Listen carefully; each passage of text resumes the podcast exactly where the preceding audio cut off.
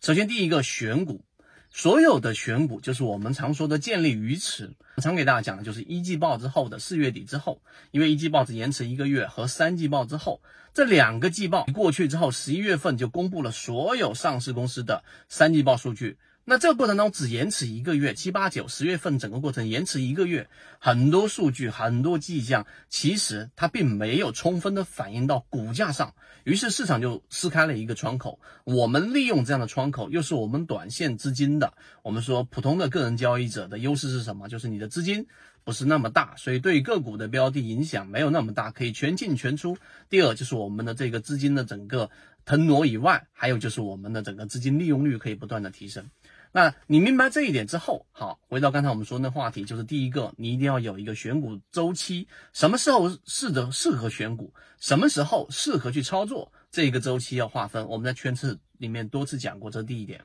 第二个，怎么选？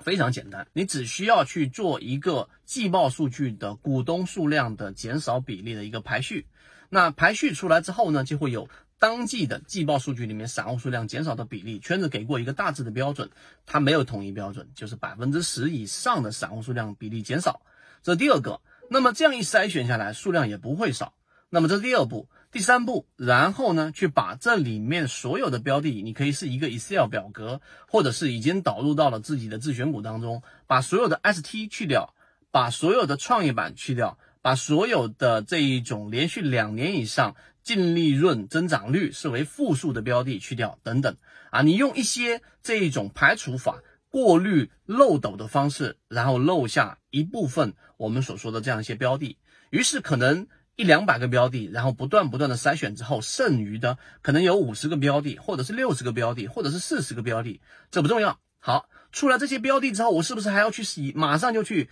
投入去研究这样的一个上市公司呢？还没到。再往下一步，你要做的事情呢，就是要开始去考虑，在技术分析角度，在资金层面角度，在筹码角度，它是不是靠近起爆点？我们从这个地方开始切入的，因为经过刚才我们说的左脑和财务的数据和一些价值的角度。把一些雷尽可能的排除掉了，做不到百分之百，但大部分的排除掉了。我们也从筹码的角度找到了筹码比较聚集、散户数量大幅减少的标的。那么第三步里面，我就要从技术分析里面找到，例如说它有同位涨停，例如说近期它出现过蓝色超跌，例如说它在近期过程当中出现过我们所说的一个重要压力的突破之后的回踩，突破也行，回踩也行，突破力度强，回踩力度站稳。那么这个过程当中，这个所谓的支撑可以是前面的新高，也可以是我们所说的半年线，也可以是筹码峰密集的区域，也是可以我们给大家去开源的超跌突破信号里面的重要的次下趋势或者次上趋势。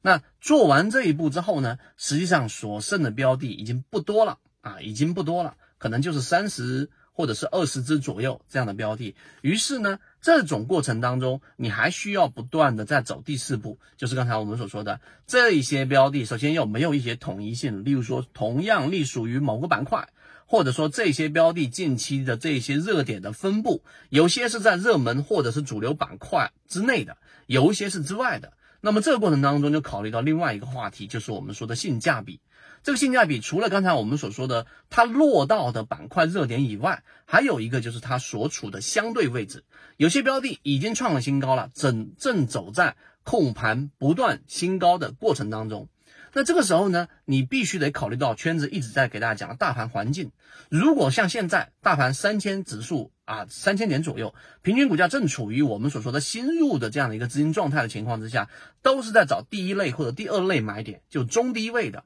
那么这些创新高的标的，持续新高的概率是远远小于我们说它兑现利润往下打的概率的。所以有了这样的一个大盘的风向的，或者说大盘操作风格的这样的一个确立之后，我们就可以把我们的整个自选鱼池进行再一次的这样的一个权重的分配，哪一些适合，哪一些不适合，这样子操作，我们的圈子当中的鱼池就逐步逐步的出现了。当然。我花这个时间也只是讲了一个框架，我们有具体的结果，我们也有具体的细节的分析，以及在过程当中的跟随，这才是一套完整的筛选鱼池的一个过程。